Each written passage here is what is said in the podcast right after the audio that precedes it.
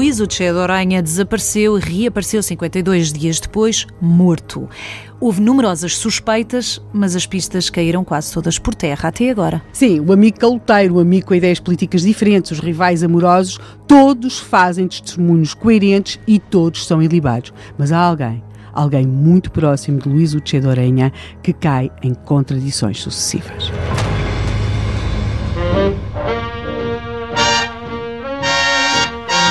Desaparecimento do empregado bancário.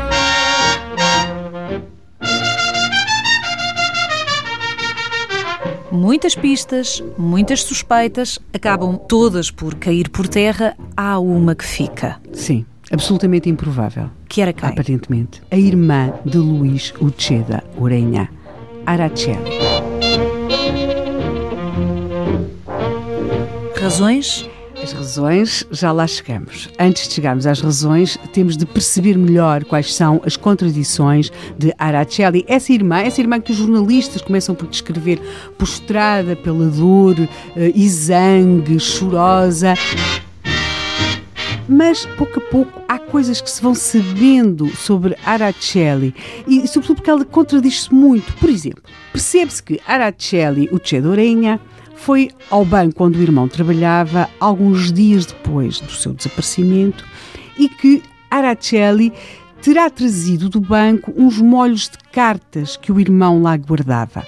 Pode pensar-se que era para ajudar às investigações. Mas entregou-as? Não, Então não como as é que se entregou. sabe que as E foi buscar só também? Porque os colegas do banco Viram do e irmão disseram. viram, ela foi lá mais do que uma vez. Porquê é que não as entregou? Porque Podiam ser cartas particulares, de família, ainda Pois, assim. mas o que é que havia ali de tão particular? Pois se tudo é- se destinava a descobrir onde é que estava Luísa de Orenha, qualquer coisa de muito particular que houvesse naquelas cartas podia explicar esse desaparecimento. Mas começa a haver mais contradições. É 18 de março de 1936, Araceli Uccedorenha, que já tinha sido interrogada várias vezes, é interrogada novamente. Mas não é apenas ela que é interrogada. Há uma outra mulher, filha, aliás, de um importante notário de Lisboa, que também é interrogada. Ela é amiga de Araceli, esta mulher chama-se Luísa, é é de uma família abastada e eh, o pai tinha o tal notário, que Araceli Urenha também frequentava. Mas porquê é que foram interrogar essa outra mulher? Há aqui um pormenor. É que, entretanto, tinham começado a multiplicar-se os testemunhos sobre automóveis. Temos, sobretudo, dois automóveis, relatos de dois automóveis que cheiravam a cadáver. Mas automóveis de quem? Estes automóveis são alugados, são alugados em garagens de Lisboa. Por quem? Essa é a questão.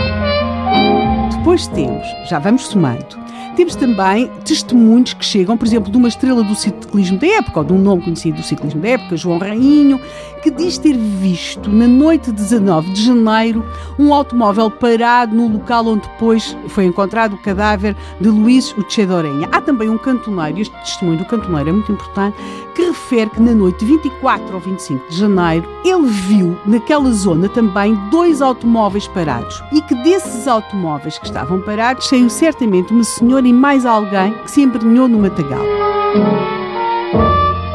Temos as criadas de um militar que vivia na estrada de Sintra que recordam que numa noite de meados de janeiro uma senhora, uma senhora muito nervosa, muito nervosa, lhes bateu à noite à porta porque pensava estar perdida na estrada para Lisboa. Já há, tudo, muita, tudo- já há muitos testemunhos, já há muitas situações. aponta exatamente para o perfil de Luísa, Luísa Borralho, essa mulher que se vem a saber que terá comprado 2 quilos de éter numa drogaria de Lisboa. Ela é interrogada sucessivamente A filha do notário. a filha do notário, porque aquela que era muito, muito, muito amiga de Araceli Urenha e que lhe pergunta, mas para que é que a senhora queria tanto éter?